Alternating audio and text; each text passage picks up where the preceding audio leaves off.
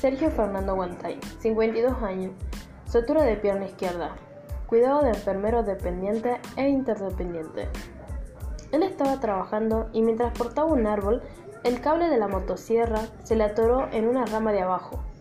Cuando él quiso sacarlo, se le venció la máquina y pasó por su pierna, cortándole 40 centímetros aproximadamente. Llegó a su casa y se dio cuenta de que era grave.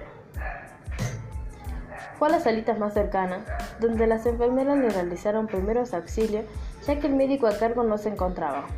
Ellas lo derivaron de urgencia al Hospital San Bernardo. Estando ahí, los médicos le pusieron anestesia local, suturando la pierna e injertando la piel falsa, ya que la mayor parte de la suya estaba destruida. Lo vendaron y lo dejaron en observación con suero.